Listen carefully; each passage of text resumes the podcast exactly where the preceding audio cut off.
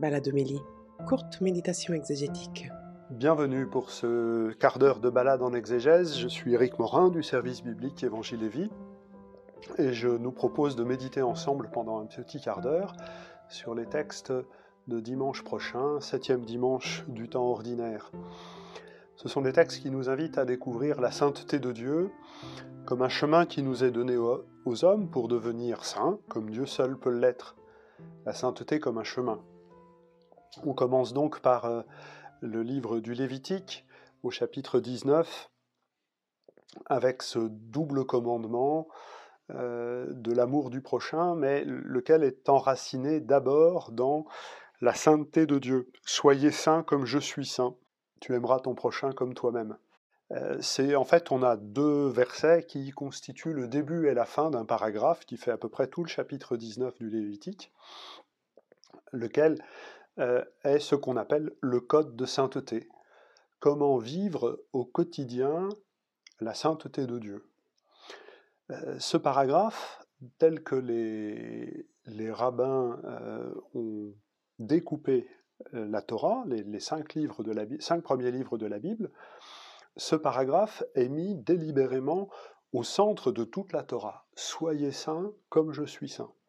Ce que Dieu apprend à son peuple, c'est tenir en présence de lui, qui est le Dieu trois fois saint, et ça n'est possible que par un chemin de sanctification. Euh, voilà, après la parole de Dieu, l'Esprit de Dieu, fait de nous des saints. Et la connotation du mot saint n'est pas d'abord une connotation morale, mais bien de l'être capable de Dieu. Alors le, texte dans son ensemble nous donne quelques indications euh, précieuses. Par exemple, tu n'insulteras pas un sourd.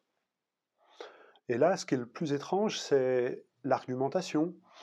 On n'insulte pas un sourd parce que, parce que ça ne se fait pas, c'est pas respectueux. Non, c'est moi le Seigneur. Euh, autrement dit, la sainteté de Dieu est l'argument pour ne pas insulter un sourd. Pareil, tu feras pas de croche-pied à un boiteux, c'est moi le Seigneur. Et ça nous donne en fait une définition de la sainteté. Dieu est saint, il est donc tout autre, radicalement différent de tout ce que l'on peut penser, mais cette radicale altérité de Dieu ne l'empêche pas, bien au contraire, c'est une capacité à accueillir la fragilité de qui est en face de lui. La sainteté, comme Dieu seul est saint, c'est rester soi-même en accueillant la fragilité de l'autre deux éléments qui vont de pair. Et ça se réalise de manière euh, éminente, il y a comme un, point culminant avec euh, tu aimeras ton prochain comme toi-même.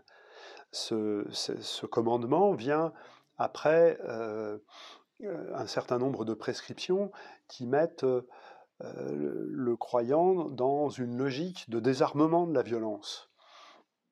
Euh, l'accueil de la violence de l'autre comme sa fragilité. Voilà, il est comme ça, il est fragile, alors on va le lui dire, on va lui dire que ça se fait pas comme ça, et on va parler et on va porter cela ensemble. Tu aimeras ton prochain comme toi-même. Euh, tu aimeras ton prochain, peut-être faut-il être attentif à ne pas surévaluer le verbe aimer. Euh, il s'agit bien de, cultiver, maintenir le lien avec le prochain qui, comme toi, fait partie du même peuple de l'Alliance. Et, tu considéreras ce lien avec, euh, avec attention. Euh, on a dans les annales assyriennes des traités de vassalité avec le roi euh, Assardon, qui avait des problèmes euh, de dynastie pour ses successeurs, entre ses fils. Et du coup, il faisait signer les traités avec ses vassaux en disant Et tu aimeras Assurbanipal, mon fils, comme toi-même. Donc on voit bien qu'il s'agit, le verbe aimer prend ici le sens de prendre soin d'une relation d'alliance. Mais bien évidemment, euh, la Bible, en cet endroit comme en d'autres, opère une véritable démocratisation. Il s'agit euh, de aimer non pas le roi, non pas le fils du roi, mais le prochain. Celui qui, comme toi, bénéficie de la même alliance, qui, comme toi, est appelé à la sainteté, et qui, comme toi, a des fragilités qui ne sont pas nécessairement les tiennes.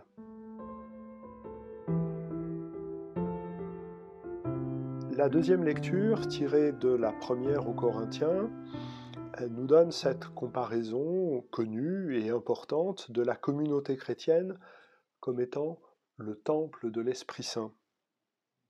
Voilà ce que nous sommes. Euh, cette présentation vient en conclusion de toute la catéchèse, de toute la réflexion que Paul euh, fait euh, sur les apôtres. Voilà. Et il ne s'agit pas de pas diviser. La, Paul utilise cette comparaison de la communauté comme temple pour une mise en garde. Ne détruisez pas le temple. Détruire le temple, c'est diviser la communauté. On va expliciter cela dans quelques instants. Et donc, ne vous divisez pas à travers euh, des querelles au sujet des apôtres. Vous, en vous querellant ainsi, vous divisez la communauté, en divisant la communauté, vous détruisez le temple de Dieu. Et ce temple, c'est saint, et ce temple, c'est vous. Alors, quelle est l'importance de cette comparaison? À Jérusalem, et c'est sûrement cela la, référence que, que, Paul a en tête en, en disant cela, à Jérusalem, le temple est vide. Le Saint des Saints, c'est une pièce vide dans laquelle euh, les Juifs croient, euh, au sens du verbe croire, comme nous, que Dieu est présent. Dieu nul ne le voit, mais on sait qu'il est présent de par le temple. Le temple est le signe visible de la présence du Dieu invisible. Déjà dans les psaumes, avec notamment la formule euh, Judas devient un sanctuaire, ou bien l'expression Dieu qui habite la louange d'Israël. Il y aurait d'autres formules. Déjà, les psaumes insistent pour dire que le vrai signe, le vrai temple, c'est pas tant le bâtiment de pierre, aussi beau euh, soit-il, et il était fort beau, euh, mais c'est le peuple lui-même rassemblé pour célébrer le Seigneur et chanter sa louange. Le temple, signe visible de la présence du Dieu invisible.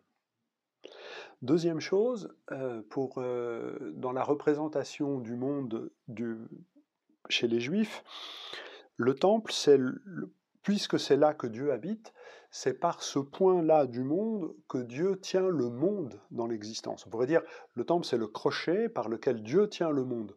Euh, vous retrouvez ça de manière sous-jacente dans le discours de Jésus, Marc au chapitre 13, où se croisent et s'entrecroisent euh, les thèmes de la chute du temple et de la fin du monde. Ah oui, si le temple vient à tomber, euh, Dieu a perdu le crochet euh, par lequel il tient le monde, et donc le monde s'écroule. C'est pourquoi la chute du temple en 70 et, et la fin du monde qui n'est pas arrivée ont été un vrai bouleversement pour le judaïsme, mais aussi pour le christianisme naissant. Alors revenons à notre texte. La communauté c'est le temple de Dieu, le temple de l'Esprit Saint. C'est-à-dire que la communauté est le signe visible de l'œuvre de l'Esprit dans le monde. Comment savoir ce que Dieu opère dans le monde? Il suffit de regarder une communauté qui croit, qui prie, qui étudie sa foi, qui la questionne et qui se laisse questionner par elle. Il suffit de regarder une communauté qui espère par sa célébration, et qui dit son espérance du retour du Christ, qu'elle vit dans l'attente du retour du Christ. Il suffit de regarder une communauté qui aime, qui invente des chemins de justice, de solidarité, d'accueil des plus pauvres, qui sait mettre, selon l'enseignement de Jésus, euh, le, le plus pauvre au cœur de sa vie et de ses préoccupations. Voilà, c'est de la sorte que l'Église est temple de l'Esprit parce qu'elle rend visible la transformation que l'Esprit opère dans le cœur des croyants et dans le monde.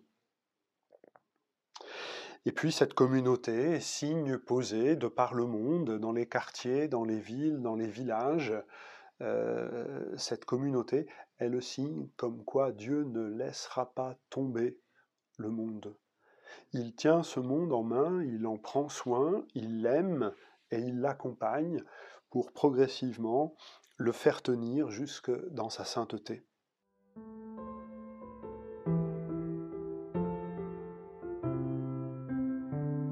L'Évangile, euh, nous retrouvons les antithèses. Il y en avait euh, trois la semaine dernière. Il y a les deux dernières antithèses qui constituent le chapitre 5 de l'Évangile selon Matthieu, la fin de l'Évangile, chapitre 5 de l'Évangile selon Matthieu. euh, cet enseignement de Jésus dans le Sermon sur la montagne, cette inauguration du royaume par la prédication de Jésus. Et ces deux antithèses sont des antithèses qui euh, vont radicaliser les commandements. Il vous a été dit, eh bien, allons au bout de cette, idée-là. Il vous a été dit œil pour œil, dent pour dent. Ces versets de l'Écriture nous mettent en avant euh, euh, le code pénal. Ils servent de. On n'a pas de traces comme quoi dans l'Israël ancien, ce commandement ait été appliqué à la lettre. Il s'agit du principe du code pénal une, trouver une peine proportionnée euh, de subsidiarité, de substitution, pardon, euh, une peine proportionnée de substitution euh, à l'offense qui a été faite. Mais Jésus constate ce que tout le monde sait, c'est que le code pénal vient contenir la violence de nos sociétés. Il ne vient pas l'arracher, sinon on n'aurait plus besoin de l'appliquer.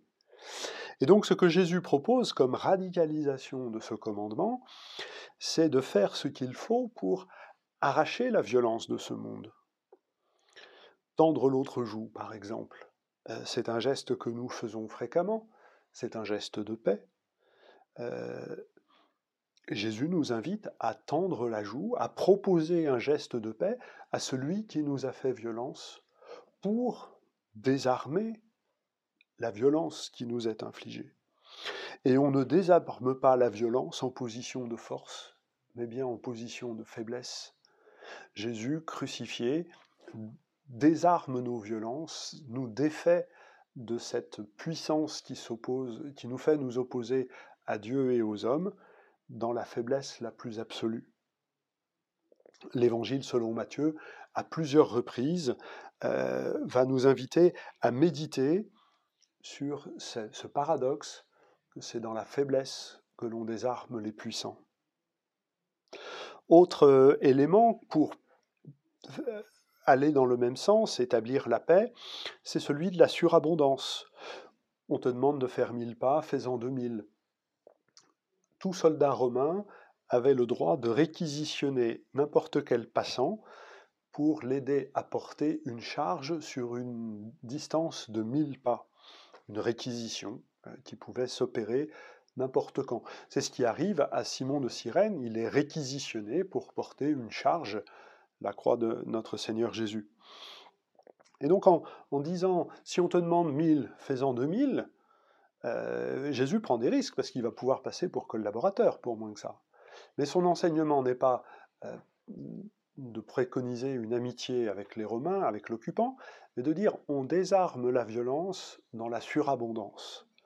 On nous a demandé mille, fais-en deux mille, et on verra ainsi que les mille premiers ont été faits volontiers.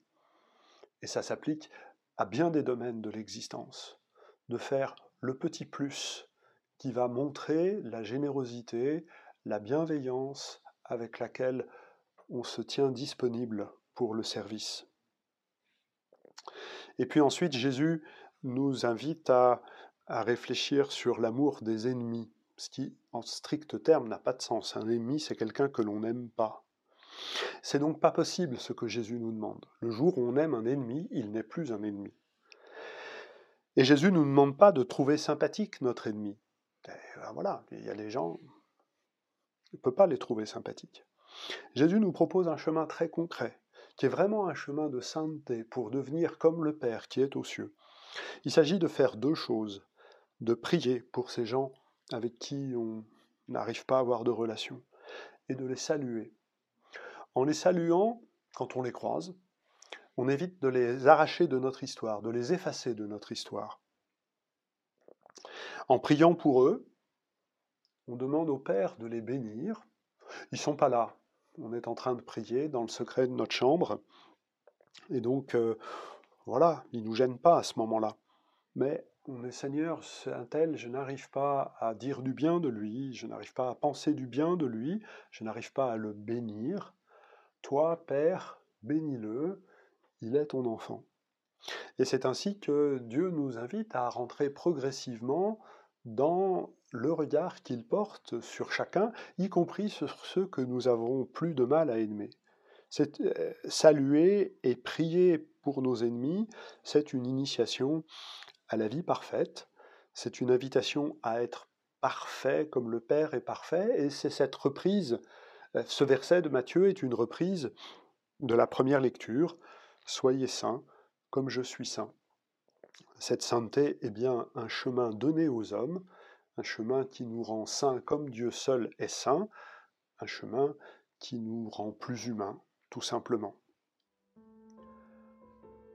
Voilà, je vous remercie de votre patience et je vous dis à bientôt.